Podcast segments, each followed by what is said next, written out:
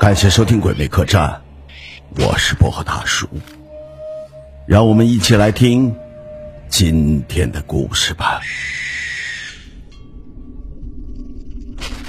今天讲的是粮票。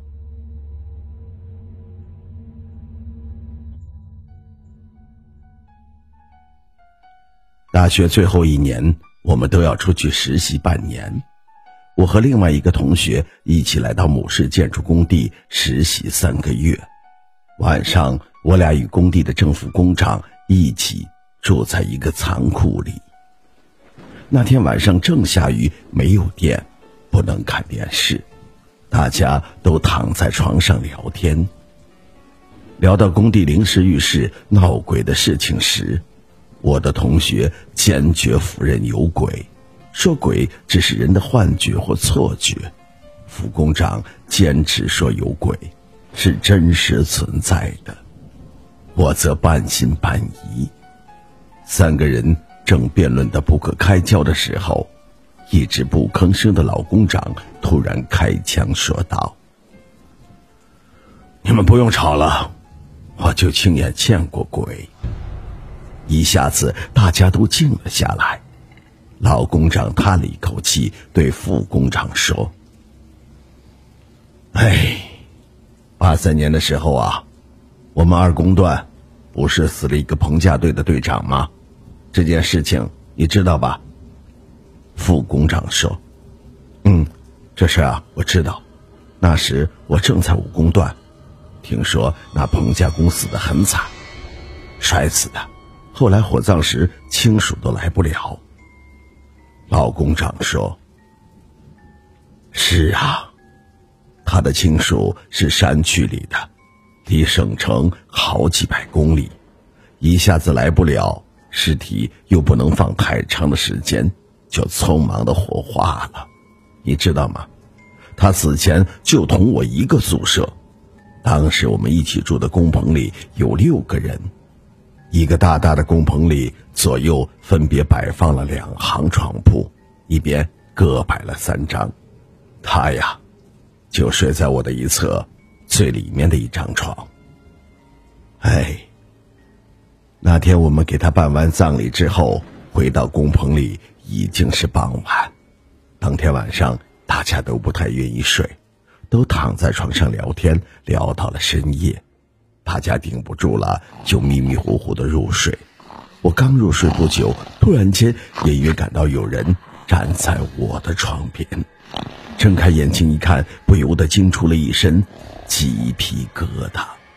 我的床前不远，竟赫然站着一个人，无声无息，在昏暗的灯光下，令人毛骨悚然。由于左右两行床的中间是横拉着一条铁丝。平时做晾挂衣服用，大家都把喜欢的衣服晾在了铁丝上，而那个人就站在晾铁丝的衣服后面，所以我看不到那个人的脸，只见到他胸部以下的部分。不过那熟悉的身影和穿着的黑色呢子衣服，绝对就是死去的那彭家队长。因为他死后装身时，公司就特地买了一套当时很贵重的黑呢子丧服给他穿着火化。老工长说到这里时，一边比划着说：“哎，就像现在我们住的仓库里，中间也一样有铁丝挂着衣服，那死鬼就站在衣服的后面。”我边听边看着横在房子中间铁丝上的衣服。真的害怕，突然就有鬼魂出现在衣服的后面，那种恐怖感到现在还能真切的感受到。老工长接着说：“当时啊，我吓得差点喘不过气来，定下神后，硬着头皮壮起了胆子，大喝了一声：‘是谁？’那人突然不见了。”只感到一阵阴风刮过，铁丝上的衣服也抖动了起来。大家听到我的喊声，一个机灵都跳了起来，可是没有发现一个人。房子的大门也没有打开。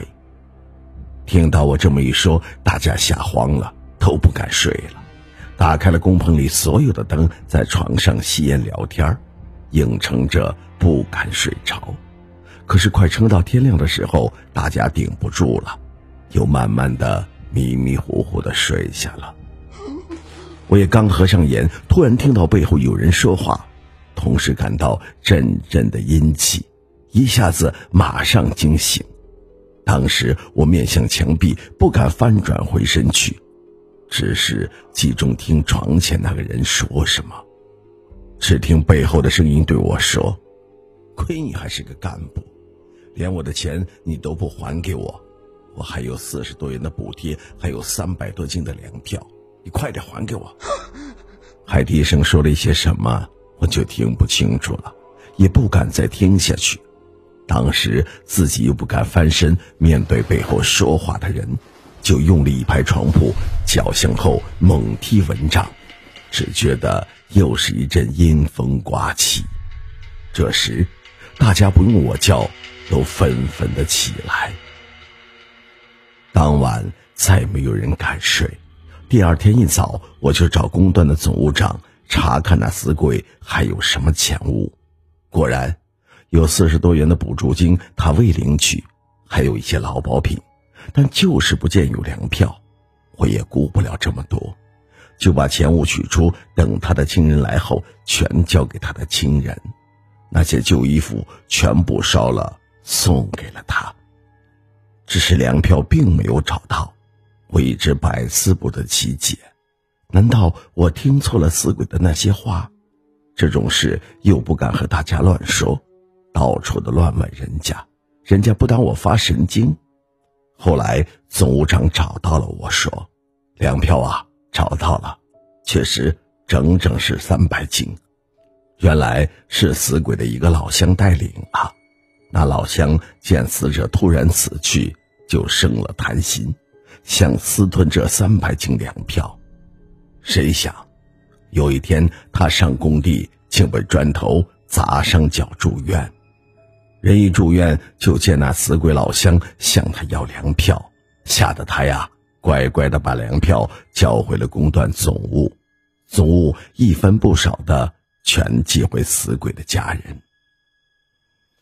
老工长最后叹口气说道：“哎，人的贪心，其实鬼神是一清二楚的，你瞒得过阳间的人，却瞒不过。”阴间的鬼。随着我的年纪增长，我明白了，除了你知我之外，还有天知地知，鬼神知啊。